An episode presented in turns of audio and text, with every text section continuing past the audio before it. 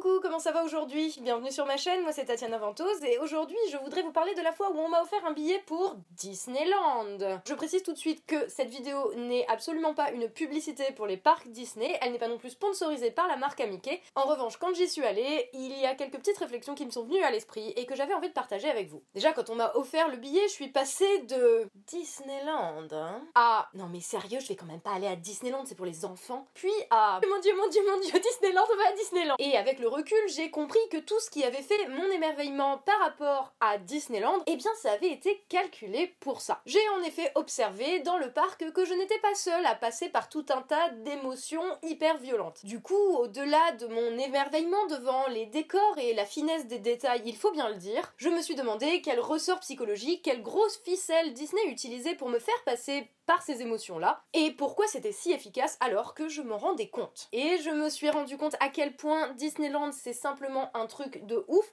en matière de storytelling, ils sont excellents pour raconter des histoires, et je ne parle pas seulement de raconter une histoire via un film ou un film d'animation. Parce que déjà, j'entends qu'on puisse me dire, c'est juste un parc d'attractions, qu'est-ce qu'elle vient nous saouler avec ça celle-là? Eh bien non, Disneyland n'est pas juste un parc d'attractions, c'est bien plus que ça. Certes, c'est aussi un parc d'attractions avec des manèges, qui donnent plus ou moins deux sensations d'ailleurs et qui sont adaptés grosso modo pour tous les membres de la famille, euh, du plus petit plus âgé. Mais ce qui est intéressant à Euro Disney, c'est surtout les choses qui ne font pas partie des attractions au sens strict du terme. Parce que tous ces décors et tous ces détails sont travaillés au même titre que les attractions en elles-mêmes. Et d'ailleurs, même le long des files d'attente, tu assistes à un storytelling de malade pour te faire patienter. J'ouvre une parenthèse sur les files d'attente à Disneyland. Les files d'attente d'Euro Disney c'est un concentré de tous les ressorts psychologiques qui peuvent être utilisés pour te faire patienter et pour te donner l'impression que tu attends moins longtemps. Par exemple, on te donne le temps d'attente, qui d'ailleurs est surestimé pour que tu aies l'impression que ça va plus vite que ce qui était indiqué,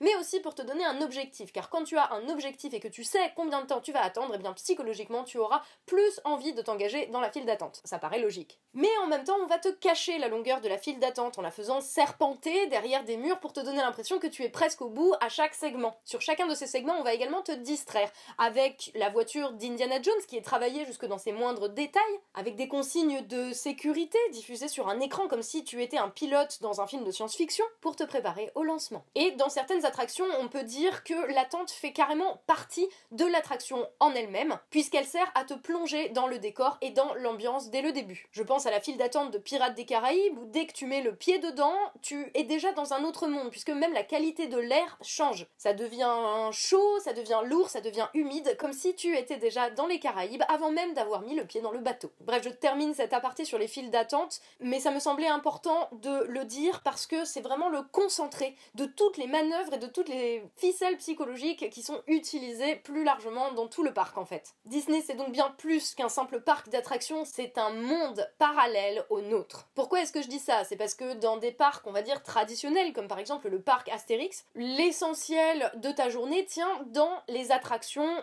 quasiment de manière exclusive. Tu vas te demander si elles sont bien, si elles te donnent des sensations, si elles correspondent à tes attentes. Et le reste, comme par exemple le décor, la vraisemblance, la cohérence du monde qu'il y a autour de toi, eh ben ça va plus être une espèce de justification du thème du parc, euh, globalement en carton-pâte et pas très bien faite. Alors que chez Disney, il n'y a rien qui est laissé au hasard. Il n'y a pas une toile d'araignée que tu vois qui n'a pas été mise là à dessein. Et il y a un exemple qui m'a énormément marqué, c'est les oiseaux. Il y a un moment où je me suis rendu compte que sur le côté droit du château, il y a une sorte de scénette où il y a un spectacle en gros sur le thème de la Reine des Neiges qui est tout blanc et tout bleu. Et eh bien à cet endroit, quand j'ai levé les yeux, je n'ai vu que des mouettes, soit des oiseaux blancs qui se fondaient particulièrement bien dans le décor. Euh, typique Reine des Neiges tout bleu et tout blanc. Et de l'autre côté du parc, dans la partie qui était plus thématique, euh, cow-boy, Far West, etc., eh bien les oiseaux, c'est des espèces de gros moineaux marrons avec des petites taches dorées, dont les couleurs, pareil, se fondaient particulièrement bien dans le décor type Far West. Et alors c'est extrêmement bien fait, parce que tu t'en rends pas forcément compte, mais c'est un petit peu trop énorme pour être une coïncidence aussi, donc je suppose que ces oiseaux, d'ailleurs, dont on dirait que eux aussi ont passé un casting pour travailler là, je suppose que ces oiseaux donc ont été entraînés à rester dans certaines zones parce que c'est là qu'il y a la nourriture qu'on leur a donnée, etc., mais quand même, voilà le tour de force, quoi. Et, la présence de ces oiseaux à différents endroits comme ça du parc, c'est vraiment le truc qui m'a fait me poser la question. Parce que les oiseaux, par définition, tu ne peux pas contrôler à moins qu'ils soient en cage, et puis ça s'en cogne de devoir rester à un endroit pour correspondre aux couleurs euh, du monde de la Reine des Neiges. Et c'est ça le truc, c'est que à Disney, le détail, quel qu'il soit, ici l'oiseau en l'occurrence, le détail a été pensé de A à Z pour s'inscrire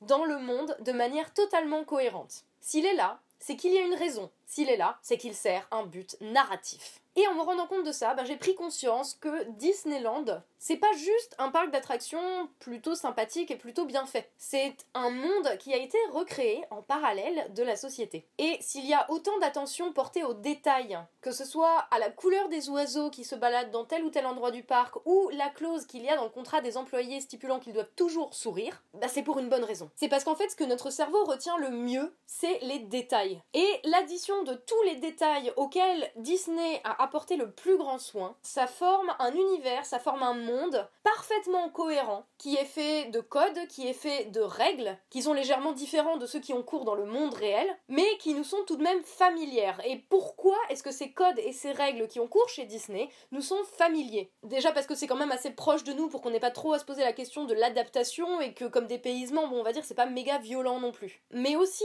parce que comme on a vu les films, en principe, si on est là, en tout cas, c'est qu'on a au moins vu les films ou qu'au moins on connaît un petit peu l'univers. On les connaît déjà, les règles qui ont cours dans ce monde, les lois tacite du monde de Disney. D'ailleurs, c'est extrêmement facile et c'est beaucoup plus simple que dans notre monde réel, puisque chez Disney, il y a des gentils, ils sont beaux, il y a des méchants, ils sont moches. Ça finit bien grâce au pouvoir de l'amour, il n'y a pas de problème d'exclusion, il n'y a pas de problème de pauvreté, il n'y a pas vraiment de problème de drogue, il n'y a pas un truc qui dépasse, personne picole, il n'y a pas un chewing-gum ni un papier par terre. Les quelques fumeurs qui peuvent exister sont priés d'aller se cacher et se dissimuler dans les petits coins fumeurs derrière les attractions pour ne surtout pas qu'on les voit et ne surtout pas qu'ils fassent dans le monde de Disney. Parce que tous ces gens, les outcasts, les exclus, tous ceux qui ne rentrent pas dans les cases, comme ça ne correspond pas à la société idéale voulue par Disney, ou en tout cas la société idéale qu'ils voudraient nous montrer, tous ces gens-là doivent disparaître ou en tout cas s'effacer pour ne pas remettre en cause, pour ne pas mettre en question les règles qui y ont cours et les codes qui y ont cours. Il y a plein de gamins qui courent partout, déguisés en princesse, en personnages de Star Wars. Et d'ailleurs, c'est exclusivement les déguisements qui sont vendus sur le parc, parce que, a priori, d'après ce que j'ai compris, amener ton propre déguisement, t'as pas le droit. Et à 70 balles, la robe de princesse taille 10 ans made in China,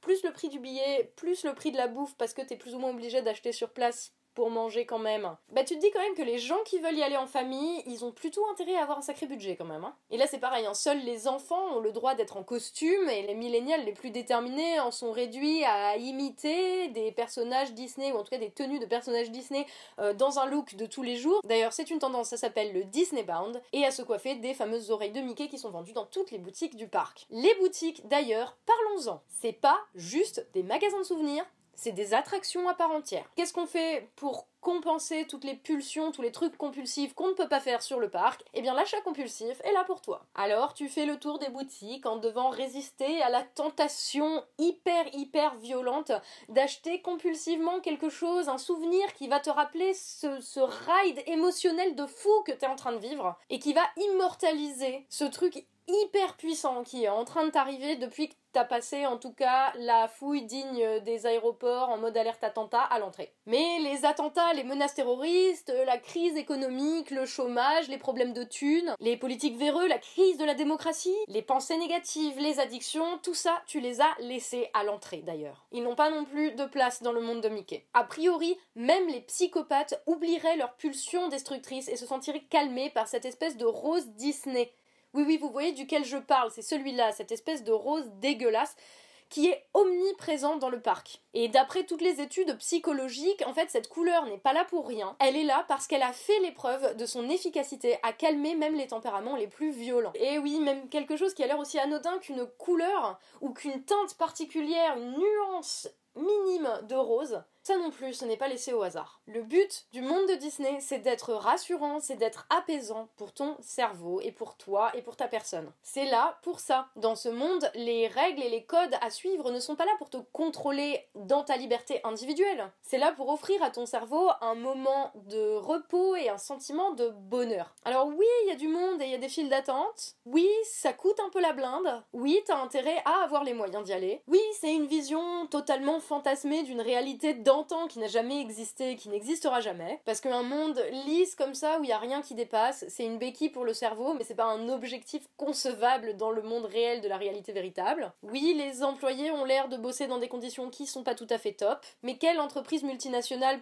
pourra dire le contraire par rapport à ses employés? Et tout ça, tu le sais, et quand tu es dans le parc, tu ne l'oublies pas les pensées sont encore présentes et pourtant tous les ressorts psychologiques qui sont utilisés fonctionnent sur toi. Bien sûr que Disney c'est le symbole de l'hégémonie américaine sur la culture mondiale. Et eh ben quand tu vas au parc Disney, tu comprends pourquoi. Tu comprends pourquoi ils n'ont jamais été égalés dans ce titre. Parce que un parc Disney, ça te raconte une histoire pour la journée. Ça te permet à la fois de te barrer de ce monde de merde et de réconforter, de rassurer le gamin qu'il y a en toi. Bien sûr qu'ils utilisent des grosses ficelles psychologiques, c'est évident. Tu sais qu'ils vont chercher tout ce qu'il y a d'innocent en toi, qu'ils parlent à l'enfant qui est en toi, qui est en recherche et en manque de sens dans un monde qui est de plus en plus violent et agressif, et ça n'empêche pas cet enfant d'être nourri par le rêve bleu, par le popcorn que tu manges à l'heure exacte où il fallait le manger, par l'achat du sweatshirt avec Mickey qui va faire que tu auras l'air vraiment con quand tu vas rentrer chez toi dans le train à la fin de la journée, ou par la voix de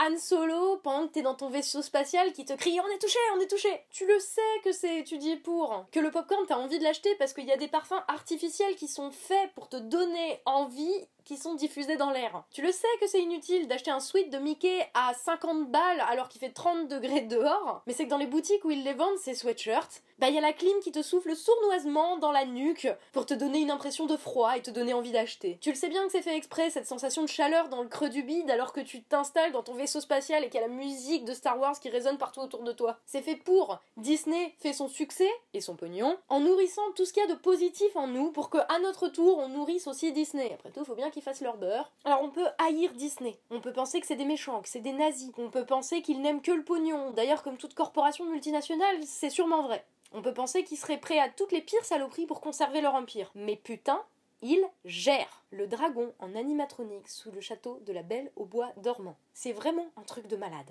Alors j'ai beaucoup entendu l'argument rationnel à ce niveau. Les employés sont maltraités, leur bouffe est bourrée de sucre et le sucre c'est mal parce que c'est addictif et globalement c'est une méchante corporation multinationale. Donc boycotter. Bah, sauf que l'argument rationnel en réalité il ne fonctionne pas. Même le fait que je sois consciente au moment précis où je les vis, de tous les boutons sur lesquels ils appuient dans ma tête, ça ne suffit pas à m'empêcher de chanter Let It Go au moment du son et lumière finale. Alors je vous laisse imaginer les gamins qui n'y ont pas réfléchi en ces termes et qui trouvent juste que c'est super cool et super positif et qui ne voient en Disney finalement que ce que Disney veut montrer et que Disney est très très fort à montrer. Un monde parfait ou presque, une utopie qui nous rattache à un imaginaire et un imaginaire qui de plus est partagé par des milliards de gens à travers le monde. Et quand tu vois des mômes lever les bras assis sur les épaules de leurs parents et hurler à plein poumon la chanson du roi lion, et eh ben ça je suis désolée mais c'est contagieux. C'est un déluge d'émotions positive qui s'abat sur toi et qui te fait vachement sourire d'un coup. Tu restes bien entendu tout à fait conscient de ce qui ne va pas, mais il n'empêche que t'as quand même passé une des meilleures journées de ta vie. Et tu peux pas t'empêcher de te dire en partant, le cœur un petit peu serré parce que t'avais bien envie de rester là à t'anesthésier la tronche un petit peu plus longtemps. Tu peux pas t'empêcher de te dire que tu comprends très bien pourquoi l'empire Disney n'est pas prêt de s'effondrer. Parce que Disney et les histoires racontées par Disney, ça fait ressortir ce qu'il y a de plus positif en nous. Et du positif aujourd'hui, on en a tous cruellement besoin. Alors ouais, merci pour le storytelling et les paillettes. Je reviendrai, bande de salauds.